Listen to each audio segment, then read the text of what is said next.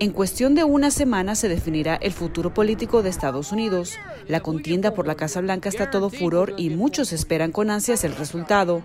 Expertos indican que el ganador tendrá un impacto directo en la política hacia Latinoamérica y sobre todo hacia Venezuela.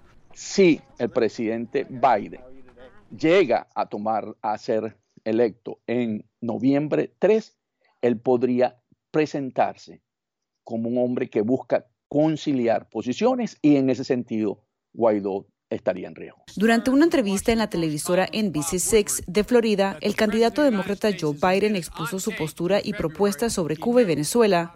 El pueblo venezolano está en una peor situación, viviendo en una de las peores crisis humanitarias del mundo. El país no está más cerca de una elección libre y Trump, el enfoque incoherente de Trump, está alienando a los socios internacionales. Durante esa misma entrevista, Biden señaló sus logros durante la presidencia de Barack Obama y la reapertura diplomática con Cuba, comparación que para algunos expertos no es acertada, como la acota Ernesto Ackerman, miembro del Partido Republicano. Bueno, sí, eso está clarito, porque al ellos establecer relaciones con Cuba, y Cuba es la que nos tiene dominados a nosotros, eh, por supuesto que todo se va a suavizar, se va a olvidar. Para Ackerman, el candidato Joe Biden no tiene una postura clara hacia Venezuela y hasta el momento no ha propuesto nada diferente a lo que hizo el expresidente Obama durante su mandato.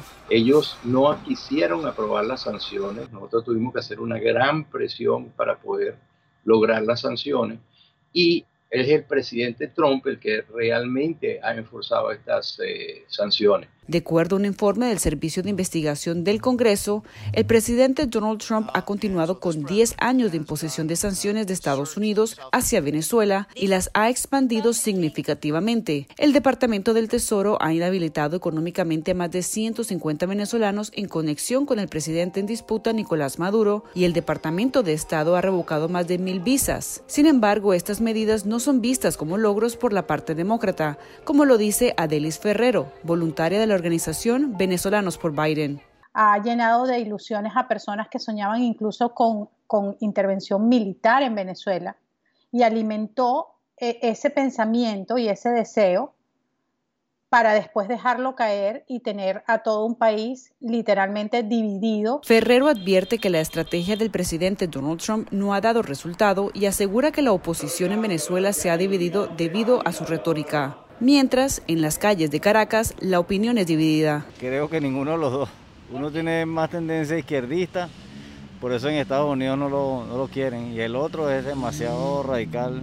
No, no cambia nada porque demócratas y y republicanos lo que tienen son intereses. Expertos en Washington creen que para quien ocupe la Casa Blanca este año, sí será de suma importancia el futuro de Venezuela, ya que las recientes acciones del presidente en disputa Nicolás Maduro al liberar a un centenar de detenidos considerados presos políticos exponen la desesperación en la que se encuentra el mandatario venezolano.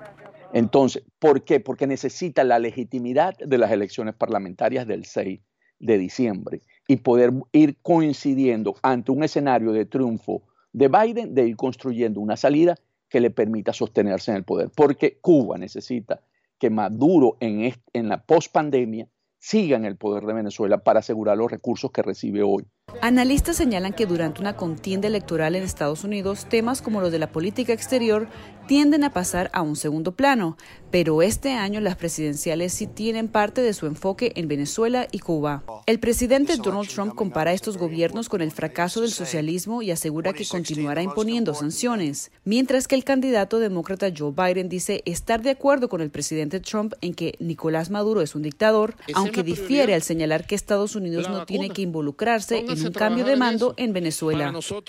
Cristina Caicedo Smith, Venezuela 360, Voz de América, Washington.